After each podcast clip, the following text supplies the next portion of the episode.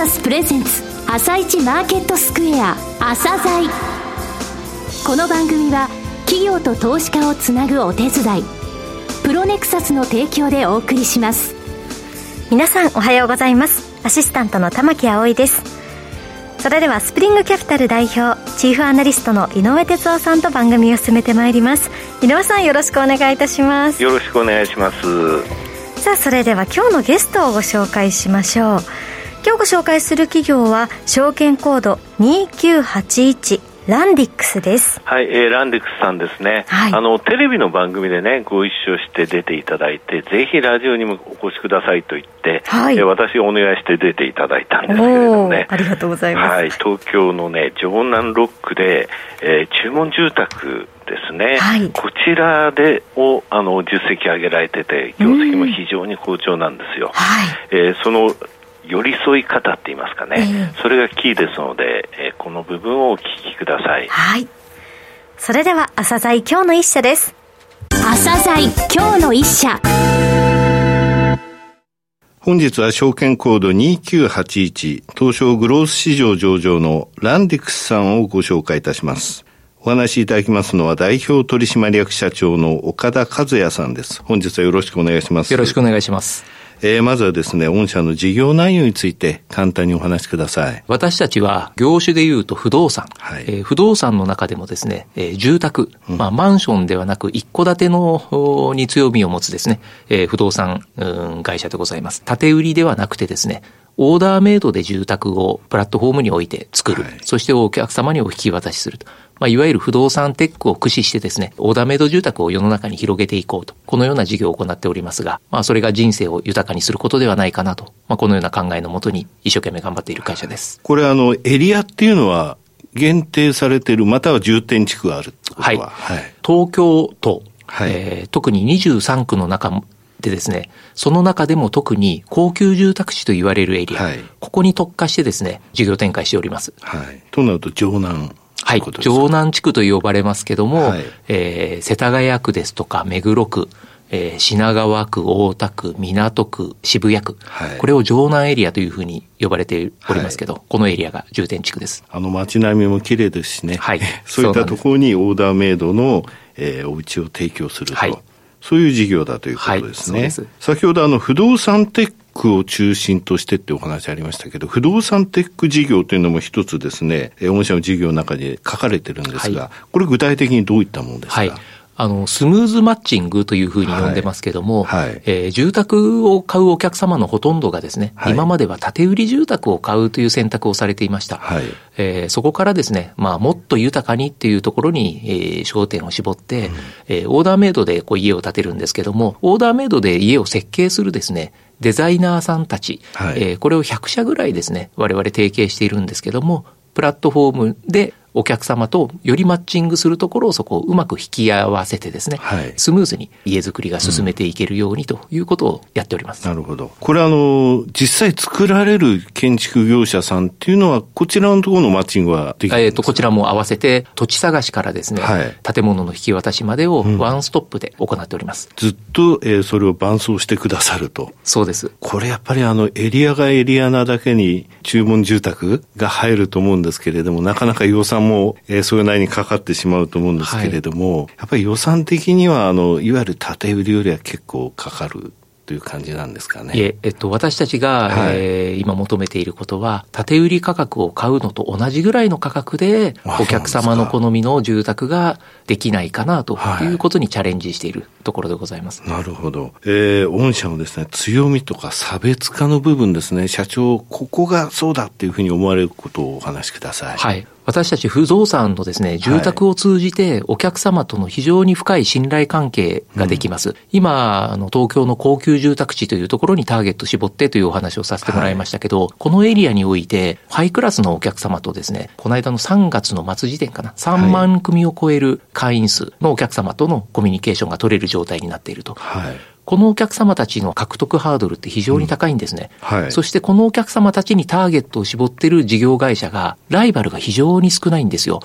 そのお客様たちとの関係性をキープしながら、事業展開をできているというのが最大の強みだと思っています。うん会員数ってことは使われましたけれども、どういう会員なんですか？家を探していこう、はい、と、家を建てたい、どこの建築会社で建てようかということに対してですね、えー、我々に対してお問い合わせをいただいて、メールですとか、まあ、または電話などでやり取りできるような関係性のあるお客様たちの数、うんはい、これが3万組を超えているということになります。なるほど。先ほどあんまりコンペティターのいないゾーンというふうに言われましたけれども、はい、富裕層というふうに考えてよろしいんでしょうかね。はい、そうです。具体的に申し上げますと、はい、世帯のですね、えー、純金融資産の保有額が3000万以上のお客様たち、はい、このお客様たちアッパーマス層というふうに呼んでおりますけれども、はい、この層がメインのターゲットとなっております。金融資産として3000万持ってるとですね。一つの目安ですけども、はい、そしてそのお客さんたちとのですね、はい、関係性の中から、制約に至るお客様たちがですね、はい、えー、リピート紹介で制約になるお客様たちが約3割いるというのが非常に大きな特徴だと思っています。一軒目建ててから次の制約っていう形に結びついているのはこんなにあるってことなんそうなんですね。これがですね、このアッパーマスのお客様をターゲットにしている一つのポイントなんですけど、はい、通常住宅を1回買うとですね、はい、10年、20年ともう1回買わないじゃないですか。うん、でそれに対して、あの、ある程度のクラス感のお客様たちは、うん、例えばですけど、別荘を買う、はい、お子様にマンション買ってあげる、はい、または収益用の不動産を買う、うん、この収益用不動産を買うというのが一番大きいですけども、ど。はい、はい、そのような形のこう2度、3度、4度の取引がつながっていくということになってます。あとデータ見ましたら、これも強みじゃないかなと思ったのが、土地の平均保有期間、これすごく短くあります、ね、はい、そうですね。あの、お客様たちが、はい、えー、こういう不動産を欲しいという、はい、あの、コミュニケーションがあります、うん、で、それをデータで蓄積しているものですから、はい、そのデータに伴って、その不動産のですね、土地の仕入れ活動に生かしています。うん、ですから、お客様たちが欲しいというものを仕入れてきて、そのままこうマッチングできる仕組みになってますから、お客様にも喜ばれている。と。そして早い。こうなってます。決算説明会の資料を見ました。2.9ヶ月。はい。3ヶ月ないんですか？そうですね。もうこれ以上早めることはできないぐらいのスピード感。ね、はい。土地を取得してから、まあ建物を解体したり造成したりするのに1ヶ月半。はい。はいはい、そして、えー、契約が済んでから住宅ローン借り入れまで1ヶ月半ぐらい。はい、そうするとですね、もうそれだけで3ヶ月じゃないですか。すね、ということはもう瞬間的にマッチングを成立させているということになろうかと思います。ここの部分がね、あの在庫として抱えてしまうとっていうのはありますが、そこのところはきちんともう効率的な、えー、販売活動を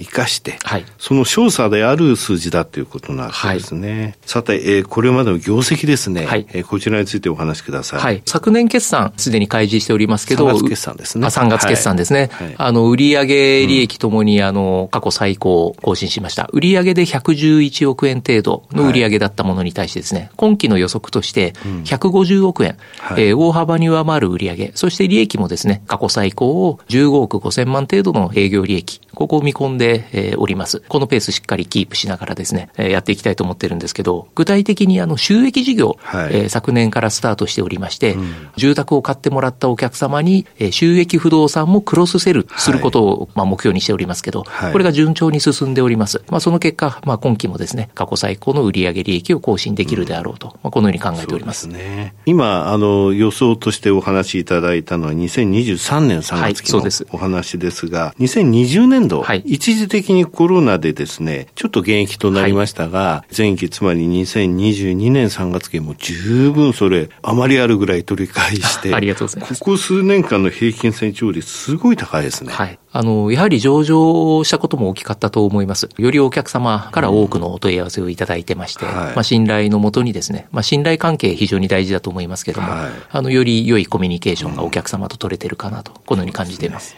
2022年3月期までの3年間の年平均成長率、売上高、利益ともに約120%。はい。年平均の成長率ということですね。はいそして今期も非常に良い数字を業績予想として立ててるってことですね。はい。今後の成長戦略ですね。こちらについてお話しください。先ほど少しお話ししましたけども、はい、収益事業をですね、うん、えー、昨年からスタートしております。これは住宅を買ってもらったお客様に将来の対策としての収益用不動産、この商品開発がですね、お客様たちからしっかり支持されていると、まあ、このように考えております。はいうん、そしてさらにはですね、この先、あの、よくクロスセルということを言っています。あの、私たちの一番の資産は、その関係性のある、今、現在3万組、まあ、い。ずれ10万組を超えるですね、数のお客様にしていこうと思っていますけれども、そのお客様たちにクロスセル、うん、スーパーコンシェルジュ的にはですね、うん、そのような役割を我々ができると思っていて、その富裕層のお客様たちが興味のあるもの、それを商品開発して、そのままクロスセルとするということを考えています。まず第一に収益事業。はい、そしてこの間、えー、ニュースリリース出しましたけど、うん、アートですとか、はい、あとペットに関してですとか、うん、そのような富裕層のお客様が興味ある商品をですね、開発してクロスセルしていくということを積み上げていこうと、このように考えています。となると、あの、不動産会社で、しかもお家を建てるっていうと、そこで終わりっていうのは普通ですが、そうじゃないってことですね。はい、そうですね。家具ですとか、アート、様々なものへクロスセル展開していきたいと思っています。今後ですね、はい、あの、2025年3月期に今111億円という売り上げ、それをですね、300億円にと。いう目標設定。これを、あの、開示させてもらいました。中期計画としてですね。中継これ初めてですか、はい、初めて開示させてもらいました。はい。2025年3月期。まずは収益用の不動産を拡大してということですね。そうですね。あと新規事業はい。M&A なんかも考えておりまして、はい、あの、そういった案件があればですね、シナジーを考えながら、うちで売っていこうと、このように考えております。はい、あとあの、今現在、城南ロックが中心ということなんですが、東京の23区、他のエリアに広げていくっていうのも方向性として出されましたよね。はい。文京区ですとか、豊島区、はい、あとは中野区、杉並区、うん、どこもですね、綺麗な街並みなんですね。そこに我々のサービス、商品を広げていって、まあお客様にもっと喜んでいただけるであろうと、このように考えています。はい、まあそれに、あの、合わせてですね、はい、えー、人員計画、しっかりと計画的に増やしていきながら事業を大きくしていきたいと、はい、このように考えております。ただ、御社、あの、利益率も結構高いじゃないですか。はい。これも維持していきたいですか、はい、あの、業界の中でですね、はい、えー、通常の不動産ディベロッパーの約倍の利益率があると考えております。はい、これをしっかりキープしながら、中期計画300億円を達成すると。このようなことを考えています。経常利益率10%程度を維持するということですね。はい、アッパーマッソ、いわゆる純金融資産が3000万以上のところをターゲットとしてますと。えー、その人たちにきちんとリーズナブルな、そして満足のいく設計、そして施工業者ってものを、で、納得感の高い住宅を提供して、なおかつリピーターがいる。というところからやっぱりこの利益率って出てるってことですよね。このお客様たちがクロスセル、うん、えっ、ー、と、また、えー、二度三度と我々を使ってくれることによって、ねうん、あの、必要以上にそのお客様をその、まあ、新規開拓するためのコストもかかりません。そのクロスセルがこの利益率キープ、えー、積極的に先行投資もしていきますけど、うん、そこをカバーしながら利益率をキープできる要因かなというふうに考えています。最後になりましたが、リスナーに向けて一言お願いします。はい。あの、今日本のですね、はい、あの、富裕層が持つ純金融資産が2000兆円を超えるというふうに言われています。個人でですね。はい。はい、この個人の2000兆円という資産がですね、近い将来、不動産に流れ込んでくるということはもう間違いないだろうというふうに言われていますけども、そこをですね、しっかりキャッチしながら、そのお客様たちの関係性をしっかりキープして、クロスセル、いろんな商品を開発していくことによって、えー、我々の会社はですね、ただの不動産会社ではないと、ただの不動産建売会社ではないという領域でですね、新たな世界を作っていきたいと、このように考えています。あの、ぜひとも、あの、ランディックスをウォッチしていただけると嬉しく思います。岡田さん、本日はどうもありがとうございました。はい、ありがとうございました。今日の一社、ランディックスをご紹介しました。さらに井上さんにお話しいただきます。はい、えー、建売住宅と同じような価格で注文住宅をと。注文住宅ってね、はい、これあの、コミュニケーションとか、はい、知識不足によって結局あの、お客さんの満足のいくものに結局予算的にならなかったとかね、そういうことが多い。そういうことをしないために、設計業者、それから施工業者についてもきちんとマッチングするっていうことなんですよね。あの、利益率の高さっていうのはそこで大きく抜いてるってことじゃなくて、はい、リピーターが多いので、えー、広告とのところにすごいあの他はお金をかけるのをかけなくても済んでるっていうことなんですよね。はい、だってリピーター紹介取引先からの紹介が3割占めてるってことは、ね、これはもう納得してもらってるってことなわけですね、はい、この資産の先にあるのはクロスセルって言われましたけれども、えー、結果的にですねそれ以外のものもこういった富裕層って言いますかアッパーマスに対して満足のいくものを提供していくということですね、もう成長性は今非常に高いえー、不動産の会社で、はい、えー、これからも注目に値する企業だと思います。そうですね。注文住宅憧れますけど、はい、やっぱり建売りと同じような価格でっていうのはかなり目から鱗でちょっと希望が見え,、見えるようなお話でした、はい、はい、今日の一社はランディックスをご紹介しました。それでは一旦お知らせです。企業ディスクロージャー IR 実務支援の専門会社プロネクサス上場企業のおよそ6割2200社をクライアントに持つ。これはアジア証券印刷の時代から信頼と実績を積み重ねてきたからこそ。さらにプロネクサスが目指すのは企業と投資家をつなぎ日本の株式市場を活性化させることです。プロネクサス私たちは個人投資家の皆さんを応援します。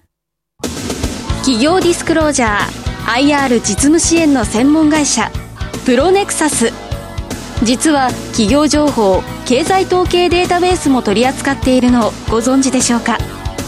膨大なデータの中からハッとする事実を抽出。それをクイズでお届けする新サービスが登場しました。サービス名は問いと答えの頭文字を取って問いこた問いこたで検索。井上哲夫今日のストラテジー。それでは井上さん、後半の解説もよろしくお願いいたします。はい、えー、アメリカはね、2日、えー、続落となりましたが、まあ、あの、自立反発って言葉ありますけどね、はい、その逆、えー、ちょっと高くなりすぎたんで、自律的にちょっと、えー、利食いが入ったっていう感じかなと思いました。あんまり、はい、あの、懸念はしておりません。うん、えー、日経平均についても、昨日はね、えー、や大きめな下げとなりましたけれども、えー、この番組でも言ってますし、メルマガでも書いてます、3回り、5日移動、25日移動、75日移動平均乖離、これ3つ足して5%以上、プラス5%以上になると、えー、結構、えー、利食いが考えられるっていうふうに言いましたけどね、はい、えー、月曜日まで9日連続でこの5%超えてたんですよ。で6月も10日連続っていうのがあったので、はい、まあ、自律的なその利食いが入りそうなそういうタイミングだったということなんですがこの数字をね見てみると10%って3日連続で続いたんですよ。はい、で10%ってあのグラフを出すとき僕上の抵抗線に出してるんですが、はい、それ3日ちょうど10%台続けて落ちたということなんですね。だからね日経平均2万8000が重いなんか重いぞって言われてたけれど2万8000が重いんじゃなくてこの3回で合計の10%が重かったって私は思ってるんですけどね、えー、そんな中ね、先週の金曜日って月末だったんだけれども、うん、アメリカはね、ダウがプラスになったのね。はい、でこれね、2012年の1月からこの6月まで126回の月末の日の、えー、騰落見てみると、うん、なんとね、126回のうち77回落ちてるのよ、前月比マイナスなの、えーはい、61%マイナスなのね、はい、ダウは2.4倍にもなってるわけよ。となると、本当は月末日も強くておかしくないんだけれども、うん、アノマリー的に下がってるんですよね、えー、ただね、上がった49回のうち35回は翌月もプラス7割以上、うん、でつまり、えー、金曜日プラスだったので、今月期待ってことです。はい。井上さん、本日もありがとうございました。それではリスナーの皆さん、また来週。朝鮮この番組は企業と投資家をつなぐお手伝いネクサスの提供でお送りしました。